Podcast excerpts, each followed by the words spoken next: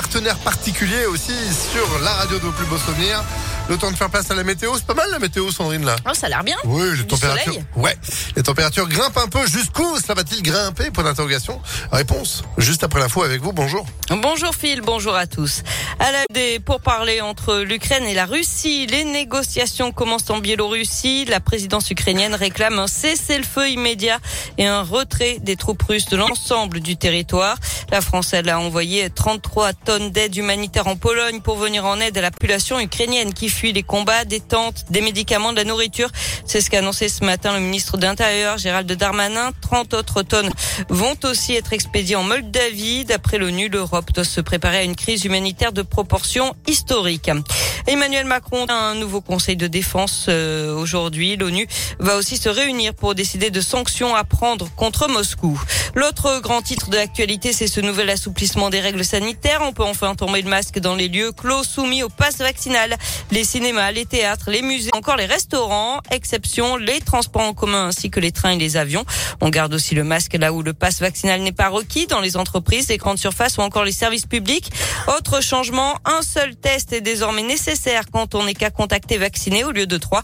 Il est à, réaliser à J plus 2. C'est la même chose pour les enfants en classe.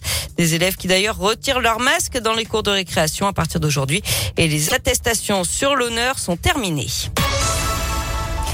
Quand le Made in Auvergne-Rhône-Alpes remplace le Made in China ou le Made in Italie, Paille à pâte est un bel exemple de retour en France d'une activité délocalisée.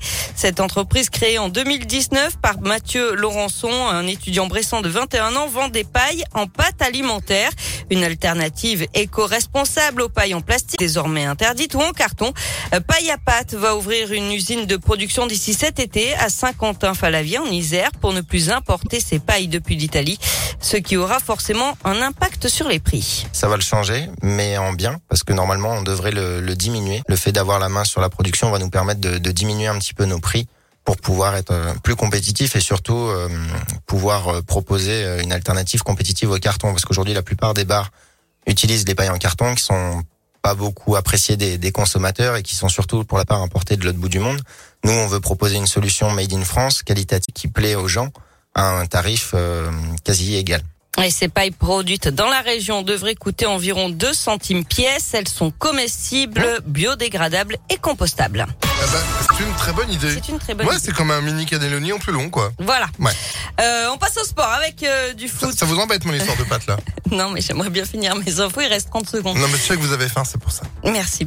Allez, en foot, l'OL a dominé, mais l'OL a perdu hier contre Lille. Défaite 0 malgré de très nombreuses occasions. Lyon est dixième de Ligue 1 ce matin. En tennis, l'Open 6e Sens Métropole de Lyon avec deux Françaises sur les cours du Palais des Sports de Gerland, Alizé Cornet et la jeune lyonnaise Elsa Jacquemot. Enfin, Sting en concert bientôt dans la région.